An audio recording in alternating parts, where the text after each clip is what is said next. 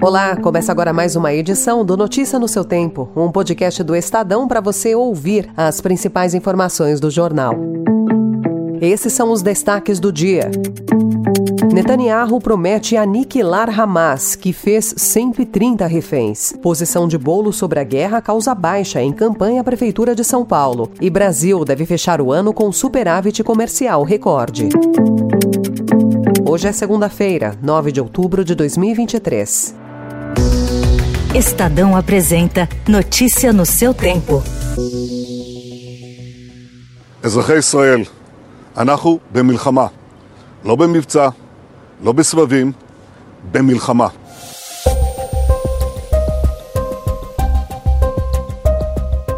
Após os ataques lançados pelo Hamas, os maiores sofridos por Israel em 50 anos, o primeiro-ministro israelense Benjamin Netanyahu prometeu aniquilar o grupo radical islâmico que controla a faixa de Gaza. Depois de uma reação inicial com bombardeios pesados a Gaza, o premier anunciou que as forças israelenses vão entrar numa fase ofensiva da guerra. Israel iniciou a retirada dos moradores de 24 aldeias perto da fronteira, uma indicação da preparação de uma invasão terrestre terrestre. As operações militares contra o enclave se tornaram mais complexas, porque, segundo o Hamas, mais de 130 reféns israelenses foram levados para Gaza.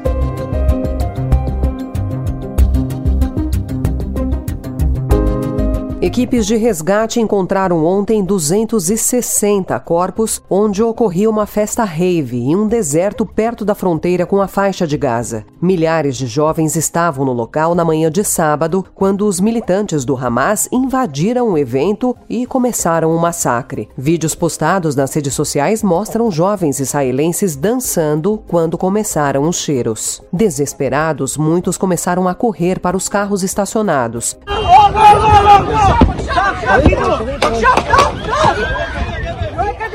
De acordo com relatos de parentes, testemunhas e autoridades israelenses, muitos dos que participavam do evento eram americanos e britânicos. Também no sábado, no Afeganistão, fortes terremotos mataram pelo menos duas mil pessoas no oeste do país. Trata-se de um dos tremores mais mortais a atingir o país em duas décadas. Os números não puderam ser verificados de forma independente. O terremoto de magnitude 6,3 na escala Richter, que é considerado de forte intensidade, foi seguido de fortes tremores secundários.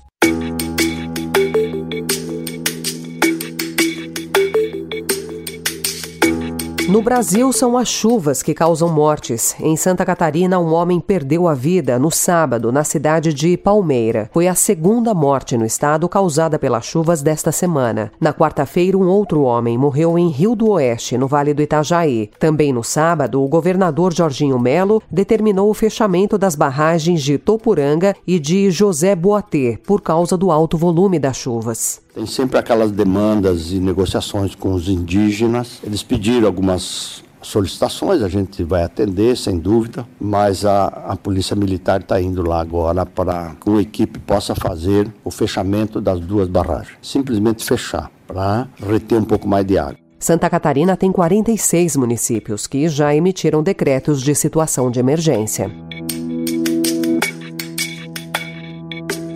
O ex-secretário de Saúde de São Paulo, Jean Gorenstein, deixou a pré-campanha de Guilherme Boulos à prefeitura da capital paulista pela postura do deputado em relação ao ataque do grupo terrorista Hamas no sul de Israel.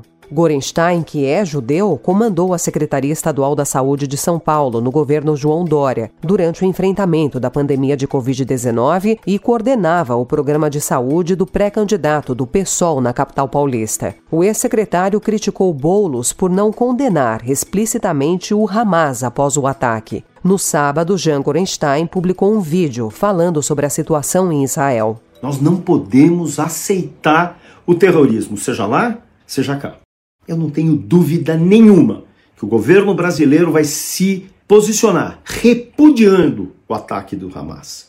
O ataque do Hamas não é ataque da população da Palestina, são ataques de terroristas. Terroristas que nunca vão querer a paz, nunca vão fazer acordo e vão continuar matando as pessoas inocentes. O episódio foi usado por opositores de Bolos para criticar o deputado. Imagens de Bolos com mensagens de apoio à Palestina foram publicadas nas redes sociais. Ele se manifestou nas redes sociais reiterando a defesa dos direitos do povo palestino e condenando ataques violentos a civis. Bolos classificou o uso das imagens como fake news.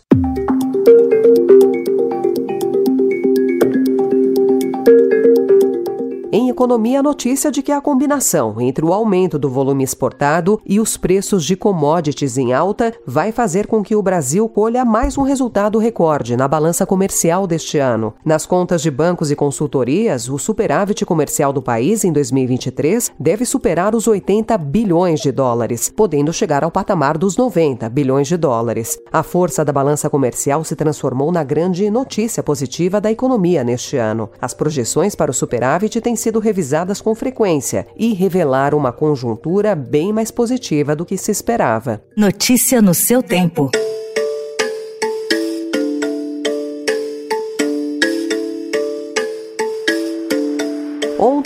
Último dia do Mundial de Ginástica Artística, na Antuérpia, na Bélgica, o Brasil seguiu brilhando e protagonizou até dobradinha no pódio. Rebeca Andrade foi prata e Flávia Saraiva conquistou o bronze nas provas de solo. A norte-americana Simone Biles ficou com o ouro. Também ontem mais cedo, Rebeca já havia conquistado a medalha de bronze na trave, em pódio inédito para a ginasta brasileira nesse aparelho. Com isso, ela chegou a cinco medalhas e se tornou a primeira atleta do esporte olímpico do Brasil a subir cinco vezes ao pódio em um único Mundial.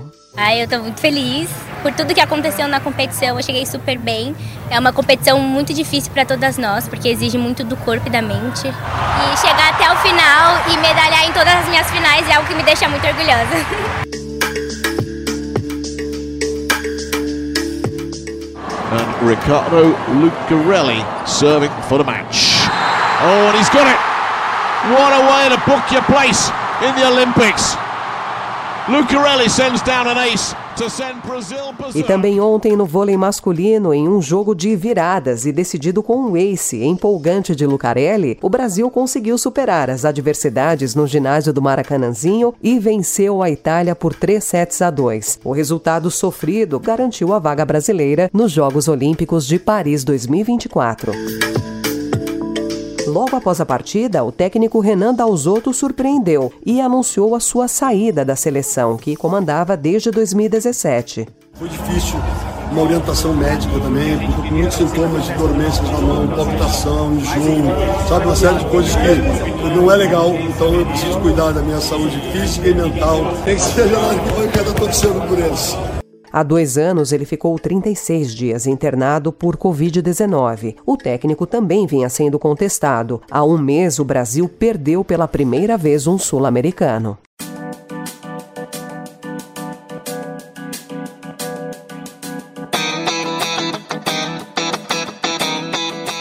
Essa foi mais uma edição do Notícia no seu tempo, com a apresentação em roteiro de Alessandra Romano, produção e finalização de Mônica Herculano. O editor de núcleo de áudio é Manuel Bonfim. Obrigada pela sua escuta até aqui e até amanhã. Você ouviu Notícia no seu tempo.